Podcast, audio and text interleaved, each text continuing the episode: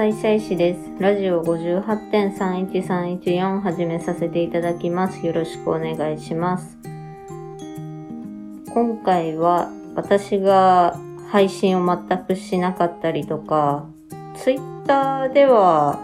まあ1、2回つぶやいたりとかしてましたけど、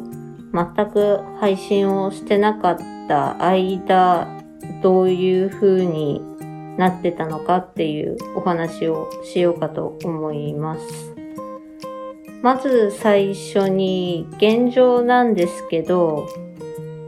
体調、特に精神状態ですね。それはだいぶ今落ち着いて安定しています。バイトを始めてから本当に落ち着き始めたというか、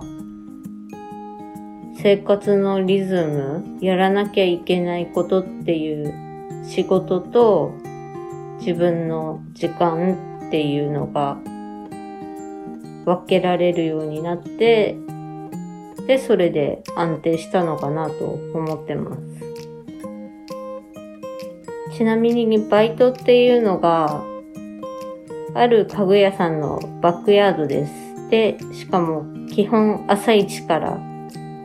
朝一って言うと、7時からなんですけど、まああの、前回の職場、カフェでのバイトとほとんどリズムは変わんないですね。まあだから、精神状態が安定してるのかなとも思います。ただ、このバイト、私、本当は長期の枠で応募したんですけど、その長期の枠が埋まっているだかなんだかで、短期ならバイトとして雇えますよと言われて、まあしょうがないから短期として今バイトをしています。まあなので、正直、それが終わった以降、契約が終わった以降どうなるかはわからないっていう不安は少しあるんですけど、まあ今はそんなことより現状維持を大事にして考えないようになりました。バイトがその基本朝一から11時、まあお昼までなんで、それが終わったら、基本は家に帰って寝てます。だいたい12時から夕方の4時くらいまで寝るか、まあ、あとは最近ハマってる YouTube を見るかして、何もしないっていうか、生産性を生まない時間を過ごすことができるようになりました。あと、その他、バイト関連以外で言うと、ここ一週間で本が読めるようになりましたね。福島50っていう映画にもなった死の淵を見た男っていう本を今、もうちょっとで読み終わります。あとは、丸一日休みの時なんかは、自転車。で、特に私の自転車はクロスバイクで結構しっかりしたというか本格的なというか、まあ高い、全部揃えたら10万くらいかかった自転車なんですけど、で、それに乗って10分くらい先のお店に行くとか、家の周りっていうか、家の周りっていうか、アパート付近を10分くらいぐるぐるいろんなルートで体を動かすっていうようなのができるようになりました。あとは、本当にさっきもちょろっと言ったんですけど、何もしないっていうことができるようになりましたね。昼寝もそうですし、ぼーっと、なんか布団にくるまって、うとうとするとか、何も考えないで YouTube 見るとか、そういうのができるようになったっていうのが、私の中で大きな、一番どん底だった時期から大きな変化になるかなと思ってます。で、今度は、ここまで精神が安定するようになったというか、どん底からここまでなんとか回復できたっていうお話なんですけど、12月に確か配信した下焼け会以降というか、まあ、正直、この下焼け会を収録した時も、実はもう始まりかけていましたね。っていうのが、焦りと不安まあ、特に経済的な不安、バイトもしてないし、まあ、正直、家賃は親が払ってくれたりとか、いろいろ親が金銭的な支援もしてくれて、で、自分の年も考えたりとかして、そういったことで、焦りと不安に、もうどうしようもなくなっちゃうんですよね。呼吸が速くなったり、パニックに陥りかけたり。で、そうならないために、最初は毎日車運転して、無意味に遠出をしたりとか、まあそれをドライブっていうのかもしれないんですけど、買うものもないのに遠くのホームセンターに行ったりしてました。けど、それもできなくなったのが年末年始ですね。その辺からは親がいろいろ察してなのか、LINE とか LINE 通話とかして様子を聞いたり、まあ、あとは、まあお母さんそっちの方行くけど、あんたも一緒に行くかいみたいな感じで、母親が車でアパートまで迎えに来てくれて一緒に行動してたりとかしてました。で、一番どん底だった時ですね。年明け10日くらい過ぎたあたりで、雪予報の日があったと思うんですけど、まあ、でも結局降らなかったっていうその日。ただものすごく寒くなった日。もうその日の朝は動けなくて、っていうのも、動いたら体が冷えるんじゃないかとか、霜焼けの症状が体中に広がるんじゃないかとか、まあそもそも今日寒いから、外出たらもう体が寒くてやばいいいんじゃないかみたいな感じでっていうので、布団から出れないっていうことがありました。したら、母親から LINE 通話が来て、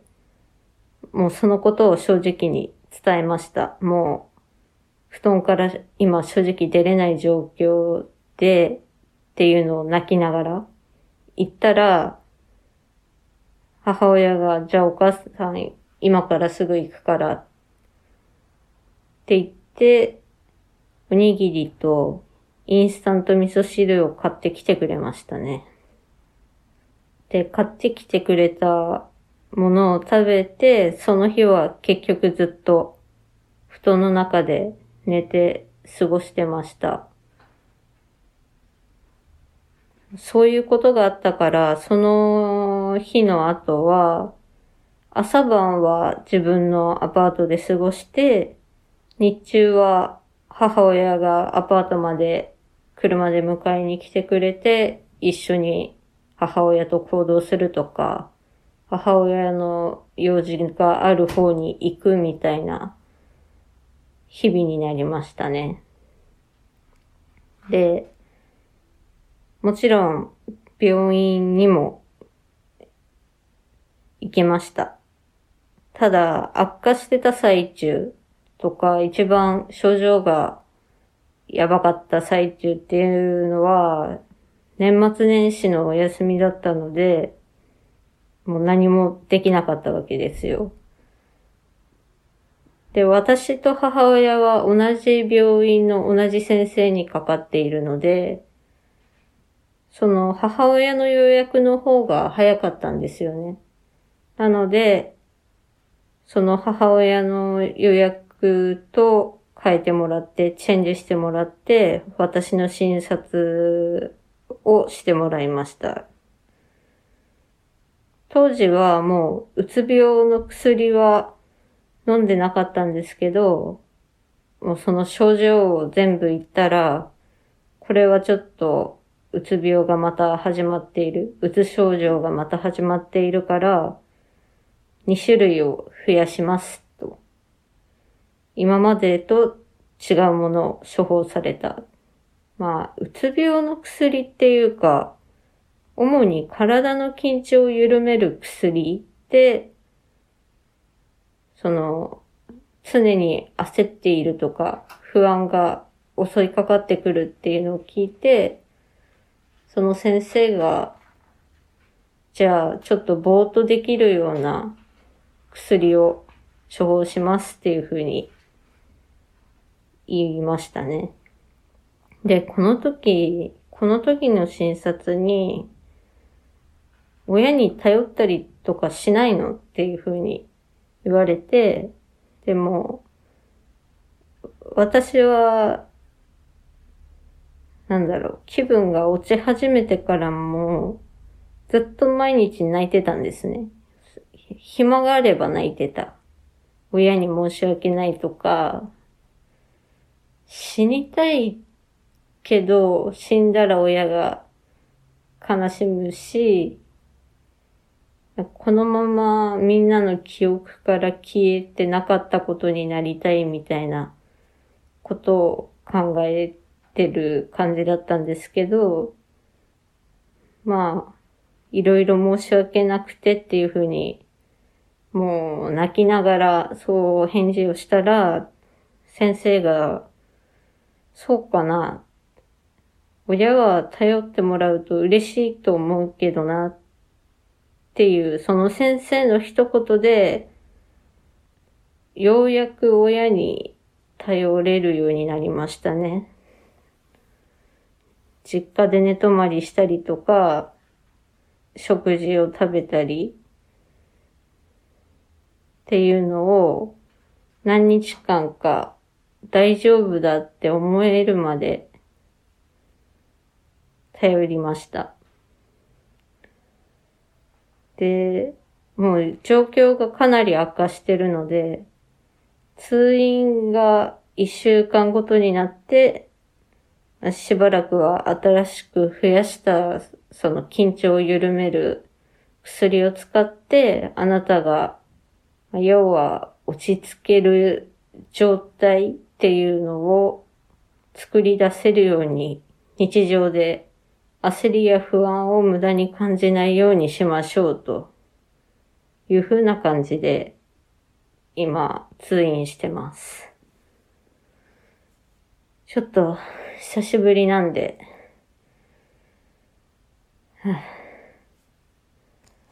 で、まあ、最後にバイトのお話なんですけど、今、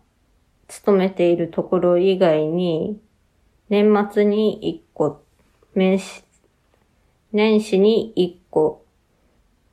で、1月末に1個受けて最後のに受かりました。あ落ちた2つは、うつ病の症状が結構、なんだろう、出ちゃってたっていうか、自分なりに普通にコミュニケーションを取れてるつもりだったけど、何かそういうのを感じ取られたかなと、今振り返っています。あとはそうですね。今働いているところと最初に面接を受けたところっていうのが、何ですかね。結構大企業っていうか、実店舗が各地にあって、で、そこの業務、実店舗業務なんですけど、面接の時に、前のバイトでなんか問題起こしたりとかあったっていうふうに聞かれて、いや、まあ特になかったんですけど、有給のことで揉めました。つって、で、その上が私に言った発言を、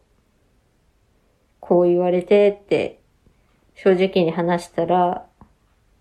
面接官っていうか、そのお店の店長にめっちゃ惹かれましたね。さすが大企業というか、うちではそういうことないから大丈夫だよっていうふうに言われました。まあ、こんなところでしょうか。久しぶりのポッドキャスト配信が、とりあえず体調は安定してるよう。元気とまでは言わないけど、まあまあかなっていうようなご報告ができて、私的には良かったなと、今回できて良かったなと思ってます。ちょっと長く話すのが久しぶりすぎて、どんな風に声出したらいいかわからない。体がもう覚えてないっていうような感じで、ちょっと喉が疲れてるんですけど、とりあえず私は今、なんとかなってます。というようなところで締めさせていただきましょう。ここまでお聞きいただきありがとうございました。また、私がお休みしてた間も、結構視聴回数っていうのは、たまに見てたりとかして、地味に2、3回ずつ増えたりとかしてるのも確認して、それがちょっと嬉しかったです。配信止まってるっていうのにもかかわらず聞いてくださり、ありがとうございました。それでは皆様ごきげんよう。さよなら。